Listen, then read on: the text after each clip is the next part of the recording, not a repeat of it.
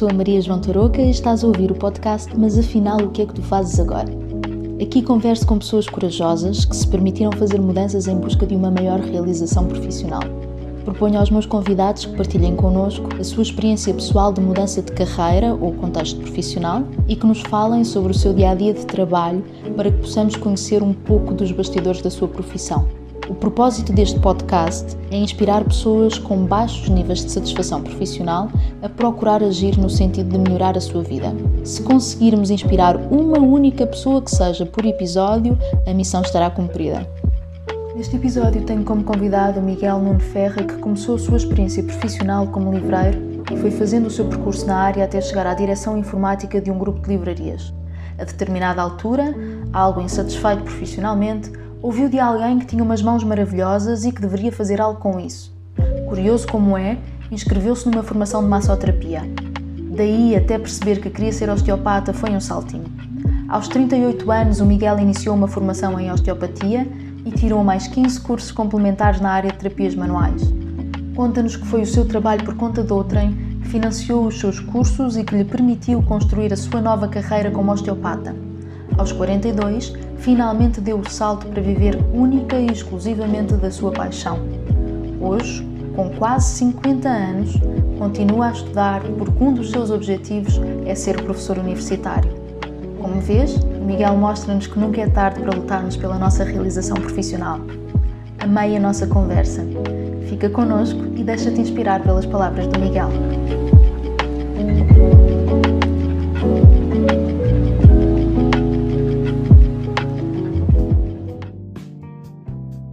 Miguel, bem-vindo ao meu podcast. Mas afinal, o que é que tu fazes agora? Como é que tu estás? Como é que te sentes? Uh, Sinto-me bem, olá, está tudo bem? Boa, boa, boa. Olha, obrigada por teres aceito aqui o, o, o convite para, para gravares este episódio e dizer-te que uh, tu estás aqui hoje comigo porque, uh, por um lado, mudaste carreira, não é? E por outro lado, tens uma profissão que muitas pessoas não conhecem por dentro, então se calhar é uma oportunidade também uh, poderem conhecer um pouquinho daquilo que tu fazes. Uh, e gostava de começar por te pedir para dizeres aqui à malta o que é que tu fazias antes e o que é que tu fazes agora. Uh, foi assim uma mudança de 180 graus. Foi eu, antes eu comecei a minha carreira profissional como livreiro fiz o percurso normal, fui para fui subindo, subi dentro do, do ramo e comecei a e o último cargo que tive foi na direção informática de uma cadeia de livrarias. Ok, muito bem. Entretanto, com a crise e as livrarias, eh, a coisa começou a ficar um bocadinho mais uh, estranha hum. e eu sempre mais descontente também. Um, o que é que é isso do estranho?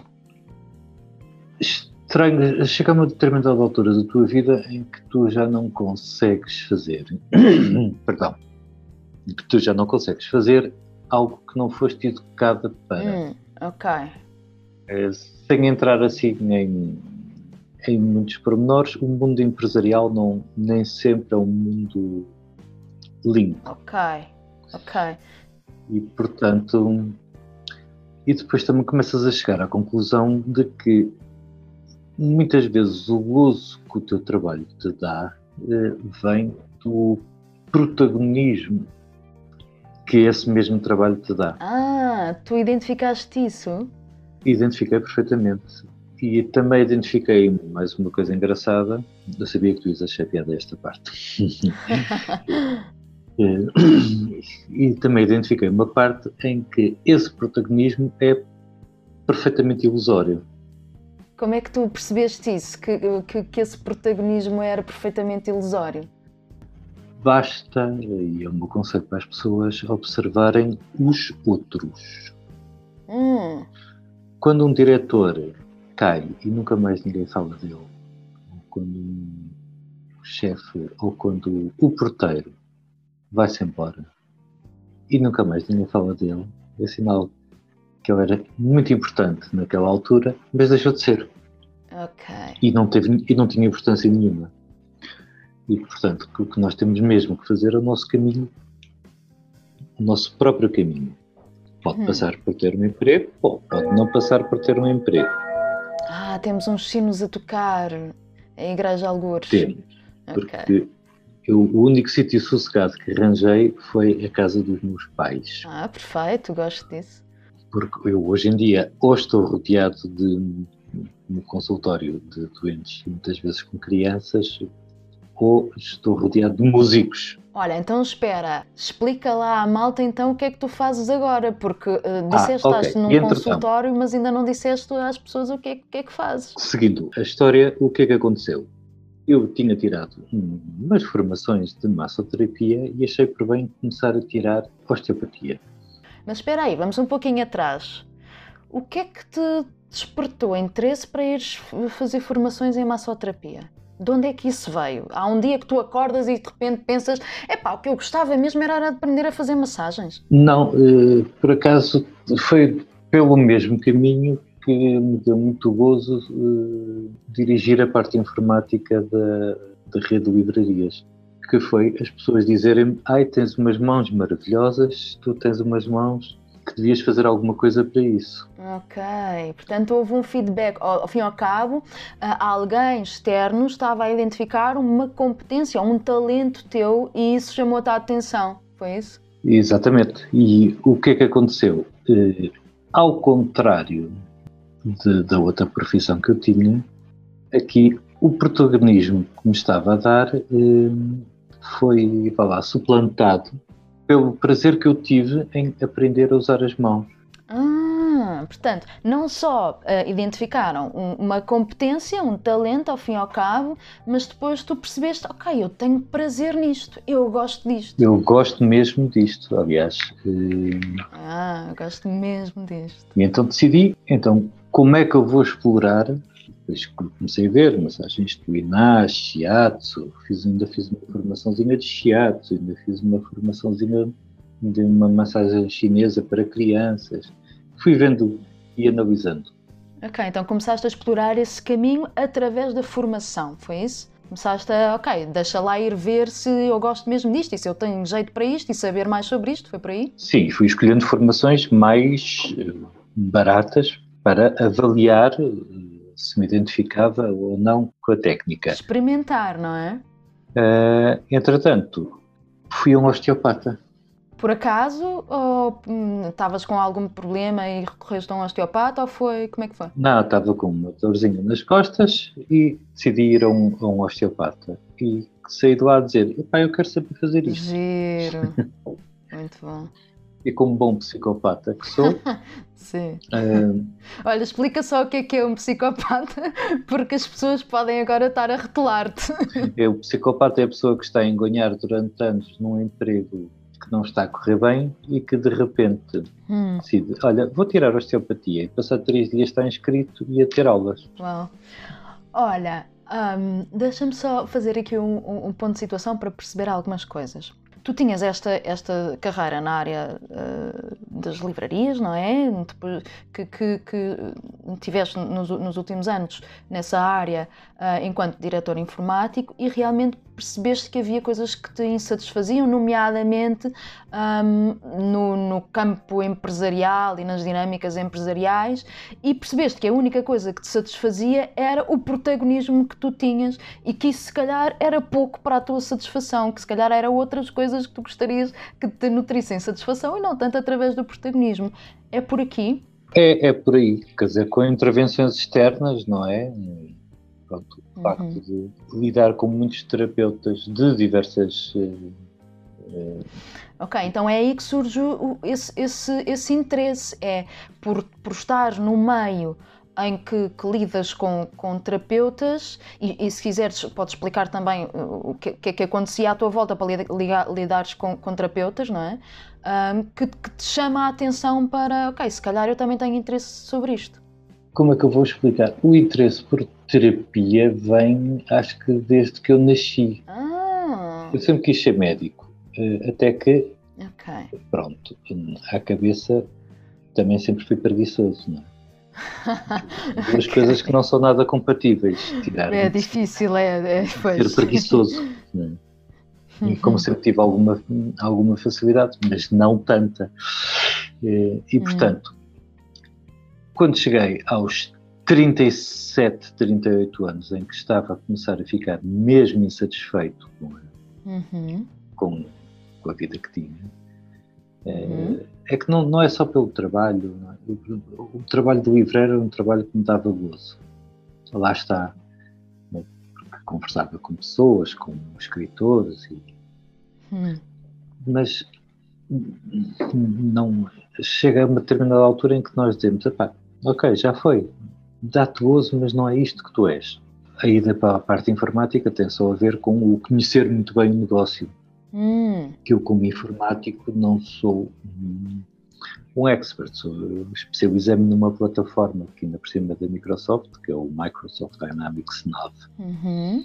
ou Navision, e percebo alguma coisa de redes, mas, hum. Eh, quer dizer, hoje em dia já, já devo estar perfeitamente ultrapassado. ultrapassado não é? Eh, mas percebo, percebi alguma coisa de redes, mas como informático, eu costumava dizer que se perdeu um bom livreiro e ganhou-se um informático medíocre.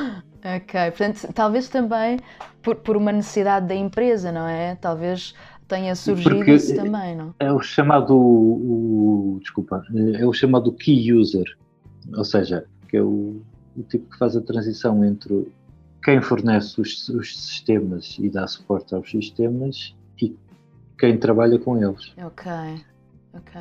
Ok? E essa parte deu-me bastante gozo durante algum tempo, mas eu já tinha tirado uma formação em, em massagem. E, então decidi tirar osteopatia e inscrevi-me em osteopatia uhum. e adorei. Logo na primeira semana de formações, adorei. Ok, então aí tu já sabias, é isto que eu quero fazer? Aí eu achava que tinha mesmo encontrado o caminho. Ok, ok. Como é que eu achei? eu já te digo como é que eu descobri que era isto que eu queria fazer. Hum, força. E então, vamos investir nisto, vamos investir nisto, e comecei a tirar, aliás, o curso que até nós tiramos juntos, o Up Ledger, ah, sim, sim. a osteopatia desportiva, e, tirei assim para umas 15 formações que me hum. custaram hum. os olhos da cara. Um, sabemos como é que isto funciona. Sim, custaram os olhos da cara. Um, tirei assim umas 15 formações ao mesmo tempo que estava a tirar osteopatia. Depois ainda fui tirar osteopatia desportiva até ganhar confiança, porque era assim que funcionava na altura, até ganhar confiança eh, para começar a dar as minhas primeiras consultas. Começa-se sempre com amigos, com familiares, estamos ali. Ora, o que é que aconteceu? Um dia, já eu praticava isto há fora das horas do trabalho. Uh, já eu praticava isto para aí um ano. Ah, então, mas espera, deixa-me, desculpa interromper, deixa-me perceber, tu fizeste uma transição paralela, ou seja, tu estavas ainda no teu trabalho e começaste aos pouquinhos a, a, a exercer enquanto osteopata. Sim, até porque, mesmo para pagar as formações, era preciso Pois, claro. Não é? Portanto, Continuavas com o teu income. Exatamente. E, e há um dia que eu estou a atender uma senhora com fibromialgia uhum. e fibromialgia tem um protocolo muito variado no, tratamento, mas uma das coisas que ajuda muito até é a terapia sacrocraniana, o tal curso que nós tiramos juntos. Uhum.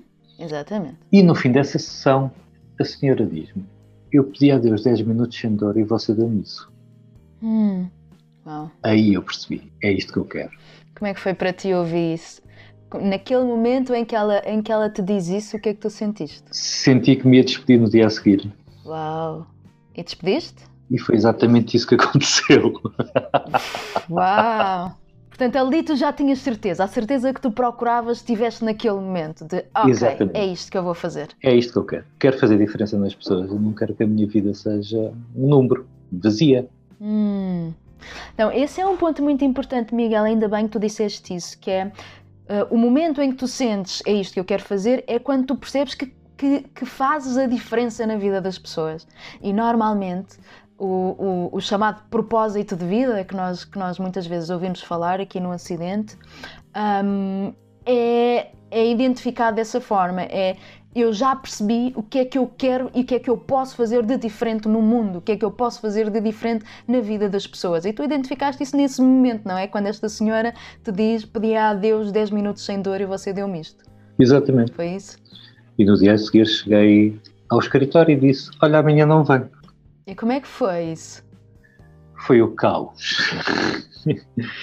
e depois consegui manter-me como consultor, até porque também não posso ser incorreto com quem tem uma forma que eu não gostava, mas eu pessoalmente não tenho grandes razões de queixa da empresa onde estava. Uhum, que bom. Eh, e portanto também não podia abandonar o barco, até porque havia muita gente dependente da, dos sistemas de informação e portanto fiquei como consultora uh, e fui dando alguma assistência e fui tentando passar a pasta até que depois a, a, a empresa acabou por falir e, portanto, aí deixei de ser consultor, obviamente. Um, e então troquei, ou seja, o que eu fazia de antes, numa ou duas horas por dia, de massagenzinhas e de tratamentos, comecei a fazer uma ou duas horas por dia de trabalho de consultor e o resto dedicar-me ao desenvolvimento do negócio em si, não é? Porque além de termos, o problema destas coisas é que nós além de termos que ter técnicas terapêuticas e não adianta de nada se não formos eficientes continuar com o negócio, porque ele vai cair mais dia mais dia. É, portanto, ter alguma eficiência e alguma eficiência extra inspiração, e eu já explico o que é que quero dizer com isto também tive que desenvolver o, o negócio do ponto de vista comercial. Isso é a vantagem de quem já parte com uma bagagem de trabalho, não é? Nós, do, do ponto de vista comercial, sabemos como desenvolver um negócio, o que é que é necessário, não é? Uhum. Então, e, e, tu em algum momento pensaste em trabalhar por conta de outrem ou era muito claro para ti que tu irias querer trabalhar por conta própria?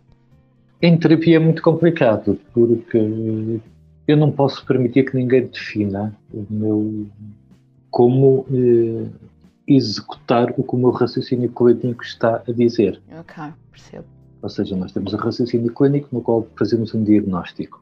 Uhum. Daí a parte, existem protocolos em osteopatia, existem protocolos já pré-definidos para determinadas patologias. Uhum. O entorse, até uma cápsula adesiva do ombro. Uhum. Uh, existem protocolos. E há aquele e depois existe aquele tchan, que é o dia em que, felizmente acontece algumas vezes, tu estás inspirada e uhum. te percebes e dás a solução e vais por um caminho ligeiramente diferente, uhum. mas com uma lógica terapêutica e que tens sucesso no, no tratamento. Isto é o, o dia inspirado. Para os dias não inspirados, tens que ter sempre um protocolo que te asseguro que consegues ajudar as pessoas. Pois, é, é bom que haja técnica e é bom que haja conhecimento por trás, não é? Porque esperar só a inspiração talvez não, não te dê os melhores resultados todos os dias. Sim, não, dá, não dará de certeza. E, e, portanto a transição foi, foi esta. Foi difícil durante algum tempo, até pelo raciocínio que nós temos de ter uma coisa segura. Hum. Eu, eu vou fazer 50 anos, portanto eu fui educado assim. Olha, diz lá, malta, quando é que, quando é que tu, com que idade é que tu decides despedir-te? Definitivamente 42. 42. Porquê é que eu te pergunto isto, Miguel? Porque hum, há certamente pessoas que, que, nos vão ouvir que, que que têm 30, outros que têm 40, outros que têm 50 e que possivelmente têm um pensamento que é muito comum, que é agora com esta idade é que eu vou mudar, agora uma coisa é quando eu tenho 18 anos e, ou 20 anos e estou a sair da faculdade, outra coisa é então um, ter, ter o exemplo de alguém que, uh, que hoje é bem sucedido, adora aquilo que faz, uh, que mudou a sua vida e se despediu e mudou de carreira aos 42 anos, é, pode ser muito, muito relevante para, e inspirador para, para quem nos está a ouvir, não é? E, e, é tudo uma questão de cabeça, ou seja, com certeza que uma pessoa que muda de carreira aos 25 anos não é a mesma coisa que uma pessoa que muda de carreira aos 42. Uhum. Portanto, não pode ser feito de forma leviana. Não, claro que não. Até porque normalmente aos 42, eu por acaso não, não, tenho filhos, mas existem filhos, existem responsabilidades e, uhum. claro. e todo um conjunto de coisas. Não, não podem ser feitas. Mas o que é que implica? Que nós aos 42 supostamente temos mais cabeça e, portanto, uhum. supostamente temos uma melhor, uma maior capacidade de planear e dimensionar a mudança. E o que é que tu planeaste? O que é que tu conseguiste pensar a médio e longo prazo? Como é que foi? Ou seja, por exemplo, num negócio da dimensão do meu, que não é assim uma, uma dimensão muito exacerbada, normalmente demora dois anos a começar a dar alguns frutos. O que é que é dar alguns frutos? É, é conseguires viver do negócio? Conseguires viver exclusivamente do negócio. Ok, ok. Eu, hoje em dia consigo viver uh, exclusivamente do negócio e até uh, conseguiria, uh, aliás, inclusivamente pagar todas as formações que temos que andar sempre uhum. a fazer. É? Claro, claro. mas essa transição foi pensada como ah, não me vou despedir, eu despedi-me porque também podia, não é? Porque já podia. Ou seja, eu sabia que se calhar ia passar seis, seis meses ou um ano com uma realidade financeira mais curta, uhum. mas queria conseguir uh, a médio prazo, porque conseguimos ver a viabilidade do negócio. Hum, então havia esse, esse acreditar da tua parte, não é? Tu sabias, ok, eu vou ter aqui uns meses, um ano, qualquer coisa assim, em que não vou ganhar exatamente aquilo que eu gostaria, mas eu sei que se continuar e se eh, for persistente, que lá à frente eu vou estar com um negócio sólido. Sim, mas e, e isso também não, pelo menos no meu caso, não foi feito só empiricamente, quer dizer, nós temos que fazer análise de, dos números. É? Certo, é? certo. Obrigada por falares nisso, isso é importante. Mas é, temos que fazer, temos que fazer uma análise dos números. Ok, dos 39 para os 42, pronto, 3 anos, aquilo demorou mais porque estavas em part-time, ok. E agora vamos ver números. Quanto é que faturaste aqui, quanto é que faturaste aqui, quanto é que faturaste aqui.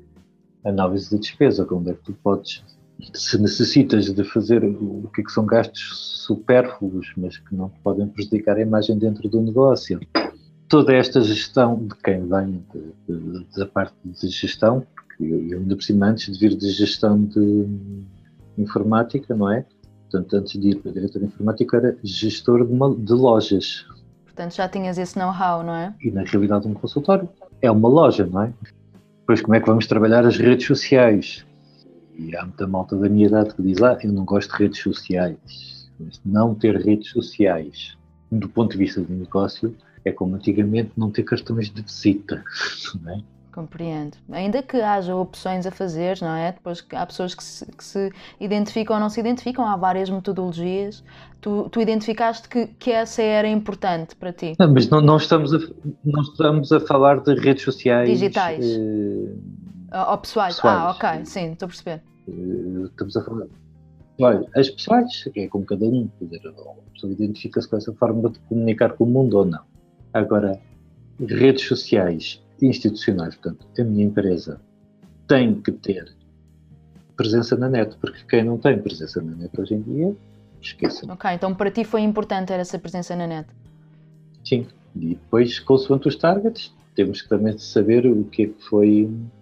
Mas esta é aquela parte chata que eu não gosto de. porque me estraga, até parece que depois eh, abafa um bocadinho a paixão que eu tenho pelo que faço. Ah, é? Não é? é isto são 20 minutos que nós dedicamos por semana, não é? Mas que têm que existir. Perceba. A tal parte de comunicação, a parte que, que vai ajudar no, no, final comercial, a parte não é? de comunicação tem, tem, que se, tem, tem que se comunicar. Tem, o que eu na realidade gosto de fazer é, é tratar uma pessoa e no dia a seguir telefonar-lhe a perguntar se está bem e se precisa de alguma coisa. Que a pessoa ficar contente por ter tido essa atenção. E, portanto, além de, de, ter o acompanhamento no consultório, ter o acompanhamento no, no dia a seguir. Também não vou ligar todos os dias, senão a mulher pensa que eu estou a, a persegui-la. Olha, e diz-me uma coisa: tu acreditaste sempre que ia dar certo, Miguel? Sim, é, acreditei sempre, para já não só pela análise dos números, mas porque sabia que, que, era, que era além de, da paixão, eu podia gostar imenso de vender caramelos ou caixas de fósforos. Eu, por exemplo, gosto imenso de música, mas rapidamente apercebi-me que não sou nenhum gênio musical e que, e que não iria conseguir assim, dar-me gosto de tocar. Pronto, é um hobby. Mas aqui tu, tu identificaste que juntavas não só uma paixão como um talento, não é? Sim, do talento que às vezes temos também aquele exercício de é muito complicado nós eh, avaliarmos, avaliarmos o nosso talento sempre sem achar que estamos a ser presunçosos. Uhum. Sim, sim. A lógica da modéstia e falsa modéstia, não é? Exatamente. E portanto, na realidade, tens alguns amigos e alguns pacientes que eu quando comecei a ter pessoas que vinham do Luxemburgo para ser atendidas por mim, epá, isto não tem lógica nenhuma. Do Luxemburgo para aqui há de certeza mais mais profissionais na área, não é? ok. Então, isso foram alguns pontos de feedback que tu identificaste como, ok, e, e se calhar então eu, eu sou bom naquilo que faço, é isso? Se calhar sou, sou bom naquilo, no conjunto, não é? Hum. O conjunto das coisas que faço, isto está a resultar. E depois e também consigo ver que uma coisa que é importante e que eu aconselho toda a gente é olharem para números, porque os números não são românticos. Hum. Os números não mentem. E, portanto, nós temos que ver se a coisa está a crescer. Nada cresce indefinidamente, portanto, talvez a estupidez, mas isso é seria um podcast. É, mas nada, nada cresce indefinidamente, e, mas temos que analisar como é que o negócio se está a comportar. Quais são os meses uhum. fortes, os meses fracos. É, uhum. Essa parte da gestão tem que ser feita, porque é um negócio. Além de ser uma paixão, é um negócio, já não, já não dá para, para romantismos. Olha, diz-me uma coisa, tiveste, tiveste medos a determinada altura no processo? que, que, que vozes é que surgiam na tua cabeça? do tipo deve estar é louco, surgiu várias vezes. Imagina. É, pronto. E mais? É, tu nunca foste de drogas, te escusavas ter tomado essas tão pesadas, coisas do género. Okay. Não, é muito assustador porque, porque na realidade quando isto acontece eu comecei até a sentir-me um bocado estúpido a dizer porquê só agora? Quer dizer, ah. o que é que é a segurança? o que é que era a segurança que não podia. Como é que eu vou explicar isto? A segurança que nós procuramos num emprego Ah, eu estou nos quadros. Hum. Pode ser despedido na mesma. Uhum. Não é segurança nenhuma. Sim, e, e, em boa verdade, Miguel, de, de que é que vale essa suposta, não é? Percepção de segurança quando não estás feliz? quando estás a viver os teus dias uh, com um elevado nível de insatisfação, não é? Portanto, pesando depois na balança, é, okay, é preferível eu estar seguro e viver uh, o resto da minha vida infeliz? Ou é preferível eu cometer aqui algum risco, mesmo que ele seja calculado e ponderado, e que deve ser, e tentar ir procurar realmente a minha satisfação? É, e depois existe também o outro raciocínio que é, ah, eu tenho filhos também, não posso. E isso tem dois lados, que é, ok, tens filhos, há uma realidade financeira que não podes descurar. Uhum. Sim. Mas a realidade financeira não passa por ter roupas de marca. Se estão, se estão no colégio e não tens dinheiro para o colégio, mete-os na escola privada. Se a casa é muito cara, arranja uma casa mais barata. Uhum. Pensa bem, é na herança que vais deixar aos teus filhos. Pois, e essa herança não tem que ser financeira, não é? não é financeira. A financeira é irrelevante. Hum. É irrelevante porque nós não vamos levar nada daquilo, vamos aquilo que vivemos, aquilo que sentimos, e acho que as pessoas devem ensinar os seus filhos a viver, a sentir, não tem isso. E se calhar também dando um exemplo para que eles possam procurar a sua felicidade, não é? Porque se os pais Exatamente. forem infelizes a vida inteira, de que exemplo é que os filhos vão ter? Não é? Exatamente, exatamente. E talvez se o pai e a mãe estiverem mais satisfeitos profissionalmente, vão estar com muito mais disposição para estar com os filhos depois do, do seu trabalho, não é? Porque o que acontece é que uh, a insatisfação profissional mina todas as outras áreas da nossa vida. Quando nós estamos insatisfeitos profissionalmente, provavelmente a nossa relação amorosa vai, vai ser impactada, provavelmente as nossas, nossas relações familiares vão ser impactadas, provavelmente não vamos conseguir ter prazer no, no nosso dia a dia, nos nossos hobbies. Eh, há muitas outras áreas que vão ficar afetadas além da, da área profissional. Então, isso é importante nós termos consciência todos, não é? Além de termos um problema com a pineal, não é? Desculpa, vais ter que traduzir isso, vais ter que traduzir isso que é uma glândulazinha estúpida que está aqui no cérebro que nos mantém em alerta. E uma das coisas que eu notei era que eu estava constantemente em alerta e a capacidade okay. de canso e a capacidade de relaxe vai-se embora. E, e, muitas das pessoas acabam por dizer: Ah, eu durmo 4 horas e chega. Não chega. Se dorme 4 horas é porque alguma coisa está errada. Eu costumo dividir, dizer aos meus pacientes para dividirem a vida em três. Hum, então. Trabalho, hum. uh, social, familiar e sono. Ah, ok, a relevância do sono. a relevância do sono, importantíssimo. E nestas três, o dia tem 24 horas, dá 8 horas para cada um. Hum, ok, gosto dessa divisão, gosto dessa divisão. E quem leva o trabalho para casa?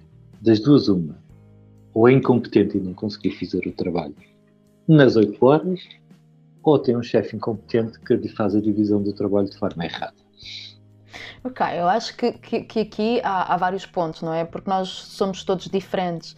Um, a verdade é que existe uma coisa chamada bioindividualidade e, e, e temos que concordar que, que, nem todas as pessoas uh, têm que dormir 8 horas, nem todas as pessoas ficam bem só com 8 horas, nem todas as pessoas têm uma capacidade de trabalho de 8 horas, uh, nem todas as pessoas uh, poderão trabalhar só 8 horas, portanto há aqui vários pontos. Aqui tem que se aplicar a forma forma do bom senso, não é? Uhum, claro. O que eu quero chamar a atenção é não há pessoas que durmam 4 horas e apesar de poderem fazer as várias fases do sono rapidamente, não, não, é, o, não é o suficiente. É, é sinal que tem que analisar a vida que tem e que tem mesmo. Uhum. Há qualquer coisa de errado. E, e alguma coisa vai pagar por isso. Pois, exato. Assim como com insatisfação profissional, alguma coisa vai pagar por isso. Certo. E nas senhoras muitas vezes é a contenção, acaba por ir para a tiroide, o stress, cápsulas suprarrenais, estômago, intestino, intestino importantíssimo, o intestino. Portanto, hum, e as pessoas têm que começar a cuidar de si próprias. E, hum, Sim, e, e, o corpo come, começa a mostrar sinais, não é? O corpo uh, começa a mostrar sinais. Quando nós não estamos bem, é inevitável, há alertas automáticos do nosso, do nosso organismo.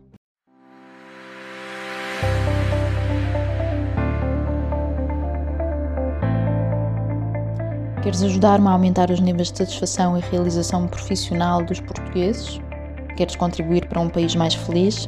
Para te juntares a mim nesta missão, basta subscreveres o podcast, fazeres um like neste episódio e deixares um comentário nem que seja um emoji.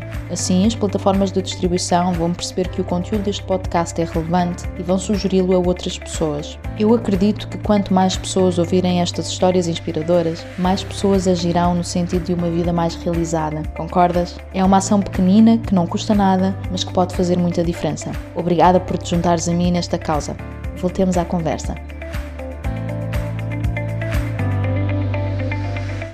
Olha, e, e, voltando aqui à tua história, o que, é que, o que é que te ajudou a diminuir esses medos, essas vozes na tua cabeça? O sucesso, por acaso. Ah. O sucesso, o reconhecimento. Eh... Agarraste a isso? E a capacidade de. Há sempre uma fase numa mudança destas em que a realidade financeira diminui. Hum. No caso, diminuiu para metade. Ok. E eu vivia bem na mesma. Hum. E afinal, as coisas em que eu gastava mais dinheiro não me davam assim tanto gozo. Hum, ok, então há uma fase de autodescoberta novamente. Exatamente, e depois, e depois quando recuperas uh, a tua realidade financeira, consegues gastar o dinheiro sem ser de forma automática. Pois. eu posso dar um exemplo, eu jantava fora todos os dias, não me dá gozo nenhum, não. Era é uma teoria económica sobre os UTIs e utilidade relativa, é, mas não, não me dava gozo nenhum, assim como havia um montão de coisas que eu fazia que se calhar hoje em dia prefiro é, ir a uma instituição e, e, ver um montão de animais felizes ou, ou fazer uma viagemzinha ou Portanto, identificaste coisas que, que te dão também prazer e talvez até mais prazer sem tanto investimento financeiro, não é? Ou com, hoje em dia já pode ser até com o mesmo investimento financeiro, mas eh, na fase de transição, de facto, chegas à conclusão. Eu estava cheio de medo de perder coisas que não me fazem falta nenhuma. Pois, que bom, que bom tu, tu partilhares isso. Olha, Miguel, e diz-me uma coisa: sabendo o que tu sabes hoje, agora, no sítio onde tu estás, se tu pudesses voltar atrás e mudar algo neste teu processo de transição de carreira, o que é que mudarias? O timing. Hum. Teria feito muito mais cedo, como é evidente. Mas já não vou a tempo. Pois é, isso certo. A não ser que descubras aí uma máquina do tempo. Agora dizer, ai, eu se voltasse atrás não mudava nada. Se eu não mudava nada é porque tenho uma enorme incapacidade de autocrítica. É? A primeira crítica que eu faço é tiveste a engonhar até aos 38 anos. Pronto, e só a partir daí acordaste e começaste a fazer as coisas com pés e cabeça, com calma, sim, mas não teria feito as coisas mais rápido, não teria feito as coisas de forma diferente, se calhar teria feito mais cedo porque acho que queria ser mais feliz. E se calhar não, se calhar foi no timing certo, porque foi quando eu senti. Uh... Será que, será que teria, sido, teria sido exatamente igual se fosse 10 ou 20 anos antes, Miguel? Se calhar não, não é?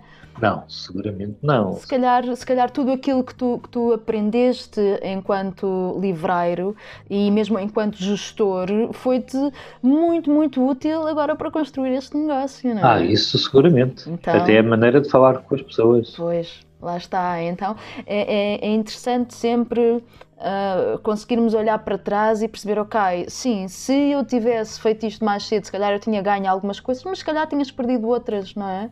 Uh, portanto, tudo, tudo nos é útil. Sim, sempre, sempre. Assim como, ah, eu gastei imenso dinheiro em. Eu fiz imensas asneiras. Todas as asneiras, tudo o que eu fiz, fizeram a pessoa que eu sou hoje. E como eu gosto muito de mim e adoro, e acho que sou um, um tipo muito porreiro, um gajo muito fixe. E uma excelente pessoa. Uh, todas essas experiências foram importantíssimas. Porque me formaram. Olha, e diz-me uma coisa. Uh, quando tu começas a fazer esta transição, um, o, o, o, teu mundo, à tua volta, as tuas pessoas uh, tinham uma imagem sobre ti, não é? Tu eras o livreiro, tu eras, nessa fase já, diretor informático de uma, de uma empresa uh, na área do, do, dos livros, não é? Um, e de repente tu uh, tornas-te osteopata. Como é que foi, como é que foi dizer isso às pessoas? Como é que quais foram as reações que tu tiveste das pessoas quando contavas, olha, eu estou a fazer isto ou quero fazer isto? Como é que foi isso? Lidar com, com essa alteração? Uh, quer dizer, tirando os pais que se preocupam internamente, mas como eu não fiz a coisa de forma radical, não foi. Pois, foi progressivo, não é? Progressivo, não, não, mesmo para eles, não foi drástico. O que é que os teus pais te disseram? Não, Deus é, vai em frente. Não. Que tens que arranjar uma, uma. Mas para os meus pais é tens que arranjar uma alternativa com que ganhes dinheiro. Era a preocupação deles. Era o dinheiro. Era okay. uma, arranjar uma alternativa em que sejas feliz. Né? Hum, pois, é. pois. Porque se fores feliz, se ganhas dinheiro, vais ser feliz. Mentira. Ok, isso é uma crença base deles, é Sim, isso? Exatamente. É se ganhares dinheiro vais ser feliz. Porquê? Porque vais estar seguro, vais ter segurança e a segurança traz-te felicidade. Uhum. Também mentira. Uh, os meus amigos uh, deram-me o maior incentivo, um, porque começaram a ver massagens à borla, logo à cabeça um voo carimbo de super aprovado. Uh, e porque sempre viram essa qualidade em mim. E, portanto, ser, sempre deram força, sempre deram... Quando tu, tu dizes, desculpa, quando tu dizes eh, sempre viram essa qualidade em mim, o, o que é que é essa qualidade? Essa apetência de mãos para, ah, okay. uhum. para curar. Então para eles era óbvio, de, quando tu foste dizer, olha, eu estou a fazer estas formações, eles, para eles é, tá, é, é, é, isso mesmo. Se calhar tal como eu nunca pensaram isso. Disse, olha, uhum. boa, ah. Ok, mas fez-lhes sentido, não é? Não houve assim reações do tipo. Não, não, e deram uma maior, e deram uma maior ajuda. Que bom, que bom, que bom. Nem sempre é assim, não é? Nós sabemos que que, que às vezes há, há muitas vozes de, de precaução, por, com, com, que vêm de um, de um sítio de, de gostarem de nós e de preocupação, não é? Mas muitas vezes, e depois há, há outros casos em que nos chamam malucos, não é? Por amor de Deus, então tu tens uma vida estável, tu... Nem sempre vêm de gostarem de nós. Hum, então, fala-me sobre isso. Como é que eu te vou explicar isto sem ser assim muito mauzinho? Mas pode ser mauzinho. O, su... o sucesso. Sim. Uh, a inveja é uma coisa sempre próxima. Eu não tenho inveja das conquistas de Júlio César. pois, percebo. Agora, do vizinho que comprou um Porsche, ah! Uhum. Ou seja, a inveja é sempre uma coisa que, que, implica proximidade e às vezes as pessoas não têm inveja daquilo que, que tu vais ser, não têm, têm inveja da tua coragem para mudar. Ah, percebo. Sim, sim, isso eu acredito. E a inveja da tua coragem para mudar às vezes faz com que digam: tem cuidado. Hum. Uhum, uhum. Porque dessa forma tu estás a espelhar a falta de coragem deles, não é? Estás a esfregar na cara deles um, que, que, eles, que eles possivelmente estão insatisfeitos, mas que lá está, que estão conformados com isso. O conformismo. Percebo. E tu tens facilidade em lidar com isso, não é? Porque parece, por, pela forma como tu falas, que há uma segurança grande dentro de ti. Será, é, já percebemos que já percebemos que não, que não, é totalmente verdade, porque também houve momentos que te passaram coisas na cabeça, tipo, deixa lá de ser estúpido, não é? Sim, um, sim, sim, sim. Porque é, és humano. Chama-se bom Mas, senso também, não é? exatamente. Mas tiveste, ao fim e ao cabo, uma, uma uma capacidade de, de, de, raciocínio grande para perceber, ok, uh, uh, se há algumas pessoas que me estão a, a, dizer para eu ter cuidado, possivelmente é das duas uma, ou porque gostam de mim, ou porque não têm coragem de fazer aquilo que eu, que eu estou a fazer e, portanto, eu vou seguir com a minha vida, é isso? Oh, sim, sim, sim, sim. Até porque se, a partir do momento em que e os meus amigos, e eu tenho os mesmos amigos há 30, 40 anos, não é? Hum. Conhecem-me bem. Porque és velho. Porque és velha, só por isso? Eh, sim, só por isso. Só por tenho 90 anos. Eu pensei que tu ias ficar picado, mas não ficaste. Não, não fiquei, até porque não, não, não sou velho, mas também, quer dizer, um jovenzinho também não sou. é, é aquelas coisas, ah, eu entro em negação com a idade. Eu entro, mas às vezes o meu corpo lembra-me, hum. tipo, ó oh, amigo. Pois. Inevitavelmente, inevitavelmente. Vamos lá dormir um bocadinho e dormir a sexta, como antiga. Olha, Miguel, diz-me uma coisa. Um, portanto, a malta já percebeu que tu és osteopata, não é? E eu gostava muito uh, de perceber um pouquinho do teu dia a dia. Porque nem toda a gente sabe como é que é o dia a dia de um osteopata, não é? Tu acordas de manhã e depois, como é que é? Eu acordo de manhã e, invariavelmente, com um telefonema de alguém cheio de dores. Hum. Vou ter que arranjar maneira de atender no próprio dia. Ok, clássico. É, tenho uma agenda que funciona por marcação uhum. e, portanto, se eu não tiver marcações, não tenho que estar no consultório, uhum. é, o que me permite tempo para um montão de coisas. Hum. Passear os cães, por acaso, eu ocupo a fazer produção com a fazer produção de concertos e, e, e, a gestão de carreira de um músico. Ah, pois, tu tens uma coisa paralela, explica lá à malta. Porque tenho a gestão de um músico que, com, quem, com quem vivo e com quem divido o consultório. Olha, podemos passar a publicidade ou não? Uh, podemos passar a publicidade. É o Sr. André Viamonte, que eu aconselho vivamente às pessoas a ouvirem que é maravilhoso e que cada vez que eu estou num concerto dele choro, baba e ranho e que é uma, uma das pessoas uh, neste mundo que, que, felizmente tem coragem de dar voz à sua arte e, e que o faz de uma forma sublime e, e altamente emotiva. É impossível ouvirmos o, o André Diamond sem, sem nos tocar. É. é, exatamente. Portanto, recomendo a todas as pessoas que se não sabem de quem é que estamos a falar, vão ao YouTube, vão ao Spotify e acredito que não se vão arrepender. E, e portanto, tenho essa função. Também trabalho como terapeuta no futebol, num clube que eu escolhi pertinho, não é? Porque uma consultora aqui em Carnachida, ao pé do Linda Velha, e o clube é em Olhão. Pois, ao lado, ao lado. Mas faço os jogos deles aqui, dou algum suporte terapêutico ao, ao Sporting Clube do Olhanense e, e dou as consultas. E agora, como sou como lá está, como bom psicopata que sou, decidi meter-me meter numa licenciatura em saúde, dentro da área de osteopatia, para depois tirar doutoramento para ir dar aulas, porque eu acho que vou ser um excelente professor. E como eu já meti na cabeça que vou ser um excelente professor, vou ser um excelente professor. Adoro, adoro, adoro. Eu acho mesmo que tu vais ser um excelente professor. Uh, só não é que eu tenha que achar alguma coisa, mas acho mesmo que vais ser um, um excelente professor. E parabéns por, por toda a tua coragem. Até porque eu acho que transmite a paixão.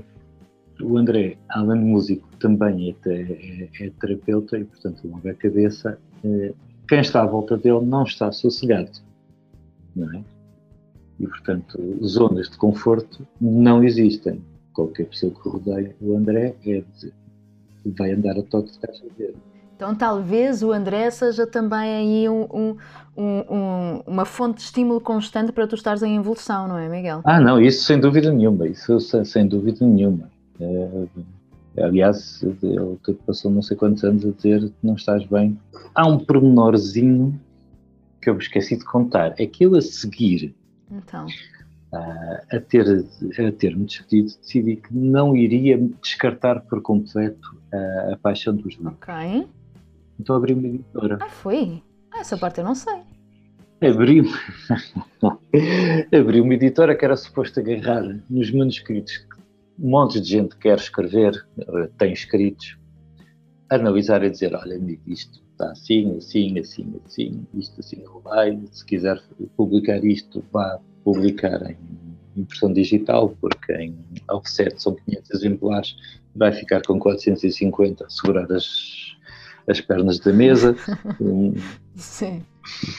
E, portanto, e dar um bocado do know-how do, do, do, enquanto era consultor também. Depois tive um problemazinho, é que no grupo de livrarias também havia um grupo editorial, portanto... Conflito de interesses. Uhum. Poderia referir suscetibilidades, mas eu também avisei, lá está, avisei-os, não houve problema nenhum, até que cheguei à conclusão que, aquela, que aquilo não dava dinheiro e, e não estava bem. E lá está, aí mais uma vez o André a dizer, não é isto, tu não estás bem, não é isto. Tu meteste na cabeça que tens de estar ligado aos livros e não tens. Ah, então, giro, não é? Porque há esta, esta coisa da identificação, daquilo que nós imaginamos que nós somos, da imagem que temos exatamente, de nós, exatamente. não é? E tu achavas sempre que ah, os livros eram a tua cena e que tudo o que tu terias de fazer era associado aos livros. Então tiveste que, de, que desconstruir essa, essa crença, no fundo, no fundo. Exatamente, exatamente. Uau. Exatamente. Foi mesmo desconstruir e era mesmo uma crença. Uhum. E hoje em dia sou um excelente apreciador de literatura, adoro poesia, adoro livros, adoro tudo o que é palavra escrita, quase tudo. pois, acredito. Continuas a consumir, portanto. Sim. Continuas sim. a dedicar tempo. Só que agora, como vida. os pago, sou, fico muito mais irritado quando vejo. pois, vantagens de livreiro, não é? quando vejo um, um barco no século XIX a mandar um telex para a Terra, tipo, oh, oh amigo, pá, investiga antes de escrever. E isto foi a primeira versão de um, de um livro muito conhecido no, no mercado. Ah, é? Ok, eu, eu, não, eu, não, eu não estou por dentro. A versão do Equador. Ah, do Equador. Do Miguel Sousa Tavares. Tavares. Ok, ok. A primeira edição tinha este erro. Ok, ok. Histórico mas acho que foi corrigido depois, também não fui ver. Ok, muito bem. E, pronto, e resumindo e baralhando, muitos caminhos, hum, hum, até aceitar o óbvio foram muitos caminhos. E depois aceitei o óbvio. Olha, tu dizias há pouco Uh, que no teu dia a dia tu acordas uh, normalmente com um telefonema de alguém que está com dores, depois tens, trabalhas por marcação, não é? As pessoas agendam contigo Sim. e por isso não estás sempre no consultório só quando tens marcação. Falaste ainda do, do, do, da equipa que, com quem trabalhas, da formação que estás a fazer também. Sim, que me ocupa sábados e domingos de vez em quando. Sábados e domingos de vez em quando. E já disseste também aqui na nossa conversa que tens toda uma parte de gestão depois que tens de fazer, não é? Não só a parte de gestão financeira, contabilística, a parte comercial, a parte da comunicação. Não, depois tem que fazer a gestão da clínica, porque a clínica tem hipnoterapia, musicoterapia, eh, tem fisioterapeuta, tem, eh, tem as minhas terapias, tem uma psicóloga clínica, eh, tem aulas de piano, porque é uma forma de comunicação muito, muito engraçada para jovens, e portanto é preciso gerir estes horários todos e é preciso manter as coisas organizadas e nem sempre acontece. Uh, nunca deixem um homem organizar coisas. Ai, ai, o preconceito, ai, o preconceito. Esse, essa eu não deixo passar, essa eu não deixo passar. Olha, deixa-me dizer aqui à malta que, que... Sim, isso é mentira, porque eu, todos os homens que eu conheço, eh, meus amigos, são excelentes organizadores, pronto, sou eu. Pronto, pronto, boa. Ainda bem que retificaste isso. Olha, uh, só para, contextualizar, explicar aqui como é que nós nos conhecemos. Uh, como uh, eu, eu, já referi noutros episódios, eu já fiz duas transições de carreira e na minha, na, na, minha segunda atividade profissional eu fui terapeuta psicocorporal e quando eu decidi, lá está, fazer a troca, sair do, do marketing, ou pelo menos fazer a transição, não foi logo, eu não saí logo do marketing, também fiz uma transição progressiva, um, e procurar um sítio então para trabalhar em nome pessoal enquanto terapeuta psicocorporal, o primeiro sítio onde eu trabalhei foi na clínica do Miguel, no Dianima. Sim, um, Dianima, sim. Que eu, eu visitei alguns espaços e apaixonei-me não só pelo espaço, mas pela vossa abordagem e especificamente aquele que mais me cativou foi o facto, e nesse dia eu conheci não só o Miguel como também o André Viamonte, foi o facto de, uh, além da osteopatia, uh, fazer-se ali, uh, na altura, musicoterapia e, e, terapias mais ligadas à mente. E eu achei, pá, é, é aqui que eu quero estar, é neste sítio que eu quero trabalhar, porque é esta a vibe que eu tenho. O conceito foi criado pelo, pelo André e, e de facto é, nada pode ser simples ali, não é? O conceito aristotélico, juntar o corpo, a alma e, e a mente a ideia é, quando uma pessoa entra lá, eh, conseguirmos cuidar dela. Posso aparecer, pode-me aparecer uma pessoa que vem N vezes tratar de problemas porque lhe dói o pescoço e tem tensão no pescoço. Enquanto essa pessoa não aprender a canalizar as suas emoções, ela vai ter que lá todos os dias. E eu costumo ter de dizer, olha, pode ficar todos os dias até eu trocar de carro, ou uh, pode começar a, realmente a tratar a, a raiz do problema. E, e, muitas das vezes passamos para psicologia ou para aconselhamento eh, e a pessoa começa a dizer, pois, de facto, tinha razão. Eu deixei de precisar de fazer eh, terapia todas as semanas para fazer eh, de mês e meio, mês e meio. Terapia de corpo. Sim, é? sim, sim. Exato. Portanto, a ideia é sempre ir ao que for melhor para, para o paciente. Um trabalho integrativo, não é? Exatamente, chamada medicina integrativa.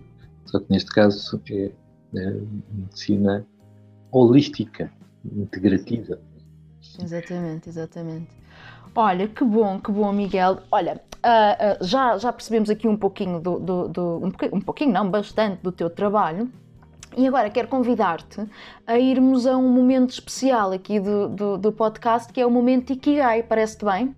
Momento ah, pois, vou explicar-te. O que é que é o, o Ikigai? Não sei se já ouviste falar, é um conceito japonês que pode ser traduzido por razão de ser ou razão de viver. Hum. Os japoneses acreditam que, que, todas as pessoas têm um, um, Ikigai. Algumas pessoas descobrem qual é o seu Ikigai e, e, e, vivem segundo ele, outras infelizmente nunca chegam a, a descobri-lo. No, no, fundo é um bocadinho aquilo que nós no Ocidente chamamos de propósito de vida, ainda que não seja exatamente a mesma coisa, mas para que as pessoas percebam mais facilmente. Os japoneses acreditam que, que uh, vivermos o nosso Ikigai promove uma maior satisfação, felicidade e significado na vida. E portanto, aquilo que eu te proponho é descobrirmos se tu estás ou não a viver o teu Ikigai, parece-te bem? Uhum. Ok. Boa, boa, boa. Então, olha, a primeira pergunta, isto são quatro perguntas mais diretas, ok? Ok. A primeira pergunta é: és apaixonado pelo que fazes, sim ou não? Sim, sim, sim, completamente. Sim. O que é que tu mais amas neste teu trabalho atualmente? Que coisas é que tu mais amas neste teu trabalho? O que é que eu mais amo no meu trabalho? O que eu mais amo no meu trabalho é a diferença que eu consigo fazer nas pessoas. Ok. Perfeito, então isso vai, vai bater aqui com uma, outra, com uma outra pergunta. Segunda pergunta: consideras que és bom naquilo que fazes, sim ou não? Sim. Sim, então já temos dois checks. O primeiro check é paixão, o segundo check é talento, competência. A terceira pergunta: acreditas que contribuis para um mundo melhor com o trabalho que fazes? Sim. Lá está, já tinhas respondido lá em cima, não é? Sim, sim, sim. Quarta pergunta: Acreditas que este teu propósito e trabalho te pode trazer a prosperidade financeira que desejas, sim ou não? Sim. Ah, então fala-me sobre isso. A prosperidade financeira, eh, aí o, o que me está a fazer confusão é prosperidade. O que é prosperidade financeira? Hum, então vamos ao conceito. Boa, boa. O que é que é para ti prosperidade? Conta-me. Conseguir pagar as contas todas e sobrar algum. Pronto, então se para ti prosperidade é, é conseguir pagar as contas todas e, e, sobrar algum, acreditas que o teu propósito e, e, e, trabalho te pode trazer pagar as contas e sobrar algum? Sim ou não? Sim, sim, eu já faço, felizmente. É? Perfeito, perfeito. Então olha, tenho a boa notícia para te dar que é estás a viver o teu Ikigai. Tenho que anotar esse nome.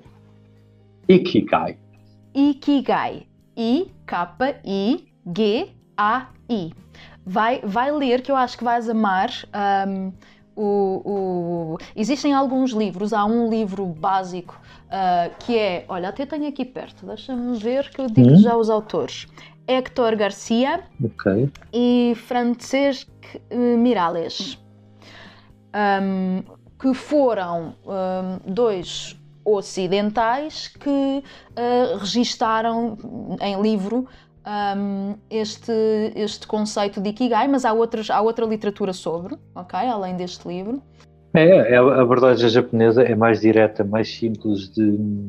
No fundo, este Ikigai cruza. Há um gráfico muito, muito utilizado para exemplificar, explicar o que é o Ikigai, que tem uh, quatro bolas uh, que, que, se cruzam, ou que se devem cruzar. O Ikigai é o cruzamento dessas quatro bolas, desses quatro círculos. Quando a interseção é maior do que X? Uh, no fundo, é a interseção de talentos com paixões, com uh, o sentido de uh, serviço a outros, poder ajudar outros e com a, a, remuneração financeira que nós desejamos. Então, se nós conseguimos cruzar estes quatro pontos, nós conseguimos efetivamente viver um, o Ikigai.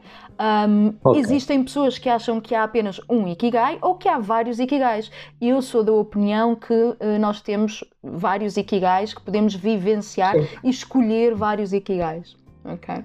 Posto assim, acho que sim, por acaso, acho que, que faria todo o sentido existirem vários. Pois, eu acredito que sim, porque nós somos dinâmicos e somos várias coisas e não só uma coisa. Pois, também tem que haver um Ikigai emocional. Com certeza, com certeza que sim. Este Ikigai uh, fala mais sobre o, o, campo profissional, mas também sobre, um, sobre aquilo que impacta este, esta razão de viver, que é como, como se traduz Ikigai, uh, na tua vida no geral, não é? Não só na área profissional. Olha, gostei tanto, tanto, tanto de falar contigo. Olha, foi muito bom. Chegamos aqui ao final desta nossa conversa. Como é que foi para ti esta nossa conversa? Conta-me. Foi, foi muito engraçado conseguir o, o, partilhar estas coisas e conseguir, por isso é que eu acho que eu vou ser um bom professor, porque eu acho que consigo partilhar e transmitir a paixão que, que dá-me vontade de dizer às pessoas: é pá, deixem-se de fazer essas parvoices, desses trabalhinhos que não vos dão gozo nenhum e façam, nem que passem a parte de time e comecem a, a fazer aquilo que gostam, mas que sabem. Se não sabem, aprendem. Ambos, ambos tivemos essa escolha, não foi? Um, e ambos dizer... fomos aprender, não é? Exatamente, exatamente. Desenvolvimento de competências é essencial, não é? Porque nós não nascemos ensinados e, portanto, não, não, não podemos esperar começar uma nova carreira sem desenvolver competências para, para esse efeito.